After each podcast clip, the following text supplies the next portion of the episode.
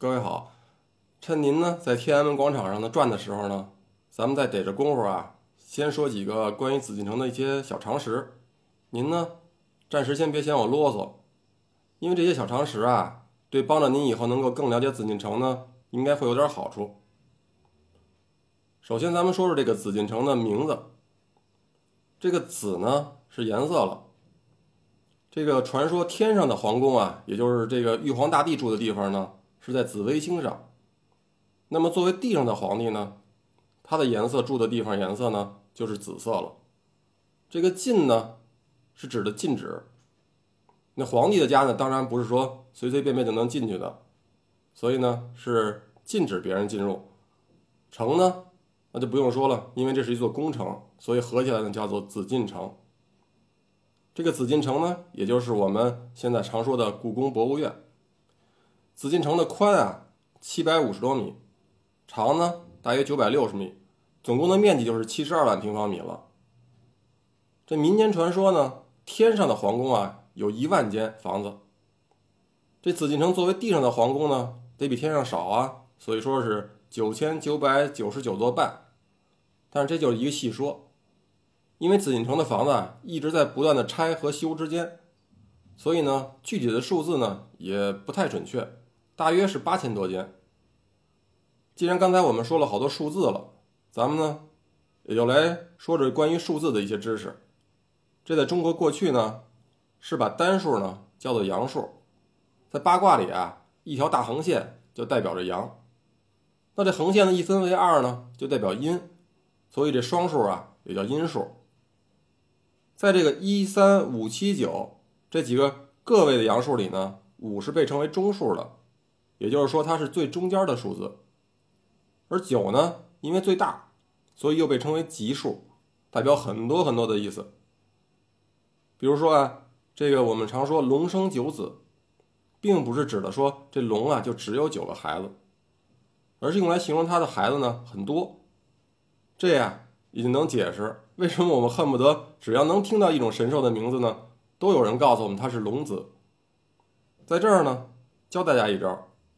今后啊，您出去玩，要是看到一个神兽，不知道它叫什么，看着它写的名字呢，那字儿您又不一定会读，那您呢就统一的称它为瑞兽，绝对不会露怯。在封建社会里啊，等级森严，这皇帝、亲王、大臣什么的，很多方面呢都是用数字来加以区分的。比如说大门上门钉的行列数，房脊上呢到底有几个脊兽。这些都是有严格的数目规定的，因此呢，作为这个最大的阳数九啊，基本上属于皇帝专用。另外呢，这官员的级别呢也是分成九品，只不过每一品呢都分为正和从这两个等级，基本上跟我们现在的正职啊、副职啊是一个意思。再来说说这个中数的五，有的时候也是给皇帝专用的，为什么呢？您想啊。如果一堆人跟一块儿，这皇帝应该在什么位置呢？当然是正中间了。谁也没见过皇上是搬把椅子坐一边去，对吧？所以呢，说皇上是九五至尊，大概呢就是这么个由来。这说完数字呢，再来聊聊方位吧。这方位就指的东西南北中，而这五个位置呢，分别对应着五行里的木、金、火、水和土。先来呢，说说东，东方啊属木，木呢是说植物，象征着万物的生发。大部分的植物呢又都是绿色，所以东边的对应的颜色呢就是绿色。这样也就不难解释为什么作为皇位继承人的太子呢要住在东宫了。东对面呢是西，西边属金，这金呢不是指的黄金的意思，是说金属。那这西方对应的颜色呢是白，怎么想呢？您就想啊，这过去花的都是白花花的银子，对吧？所以这西方呢就属了白了。同时呢，金属呢是做这个兵器的好材料，因此西方呢又主行杀。这下啊，您对这个文东武西的排列方式就不会感到奇怪了。这中午太阳最热的时候啊，我们看的呢是在天空的南侧。所以这南方呢就属火了，红红火火，这南方的颜色呢，自然就是红色的，不难记吧？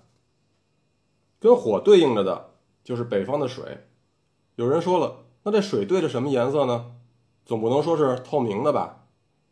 有个词儿叫“白山黑水”，您还记得吗？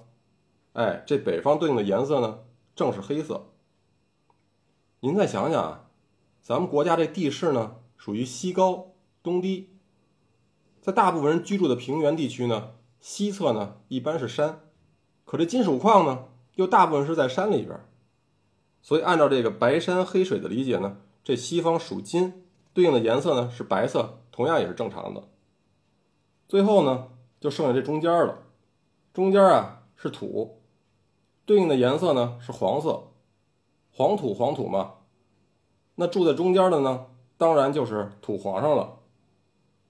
这个我们说呀，这个紫禁城呢，一共有四座城门，指的是呢，南面的呢午门，北侧呢是神武门，东边是东华门，西边呢是西华门。那么这个呢是指的是宫城。北京有句话呢，说北京城啊是内九外七皇城四。跟这宫城呢还不太一样，咱们先来说说这个内九城。内九城呢是在南面呢有三座门，正中间就是咱们前面提过的前门，也叫做正阳门。这座门啊主要是给皇上出入准备的，老百姓是不能走。老百姓要想走呢，得走两侧的月门。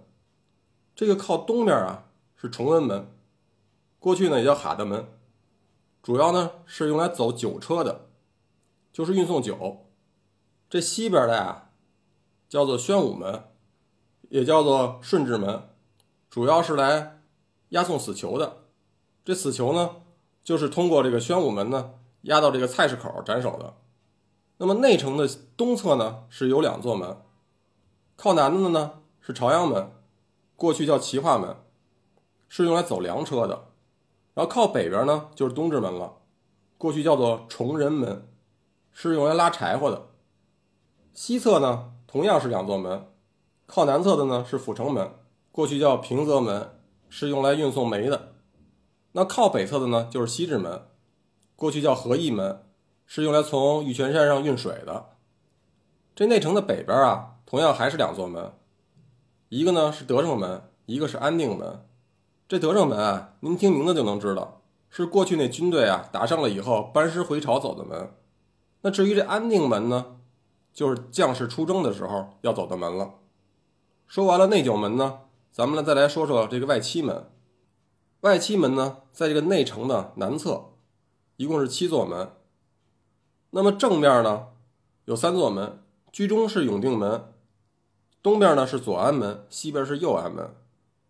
那两侧呢也是各有两座城门，这东侧呢是广渠门和东便门，西侧呢。是广安门和西便门。这北京的外城啊，我们在地图上看呢，像个凸字。这七座城门呢，就是凸字的下边的部分，而上面那个九门呢，是凸字的上边。那说完了这个内九外七呢，咱们再来说说皇城四。这皇城四呢，并不是刚才我们说紫禁城的四个门，而是指的天安门、地安门、东安门和西安门。这四座城门包起来，所以北京的城呢是一圈套着一圈，最中间呢是紫禁城，外边是皇城，然后呢是由这个内九城和外基城再保护起来的。说完了北京这个城啊，咱们再来讲讲文化。这个咱们中国的东方文化跟西方文化是有很多不同的，这其中建筑形式的差异啊，就是一个很明显的例子。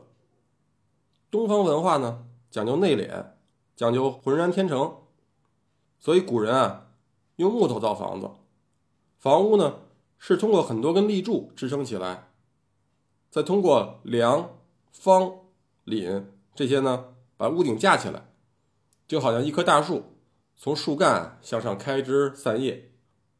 这紫禁城呢就好像一片森林。这种木质的房屋啊有一特点。就是墙都倒了，这房子不一定塌，跟西方的石质房屋肯定是不一样的。因为西方的房屋啊，很多是靠墙来支撑的，所以一旦最外边的墙倒了呢，这屋子基本就完蛋了。木质的房屋啊，跟石头做的呢，还有一个区别呢，就是抗震。在地震的时候，木头所具有的柔韧性，再加上榫卯啊、斗拱啊这些特殊的结构，往往能接受纵向和横向的外力，不是很容易倒塌。但坚硬的石头房子啊就没戏了，硬碰硬的。你想啊，就算没倒，住在里边估计也够呛。从这点上来看呢，跟东方文化比西方文化更宽容、更接纳的特点啊。其实很契合。好，参观紫禁城之前的内容呢，咱们今儿呢就先说这么多了。不知道您呢能不能听下去？不过呀，听得下去听不下去，咱也只能这样了。您要是乐意呢，咱们下回接着聊。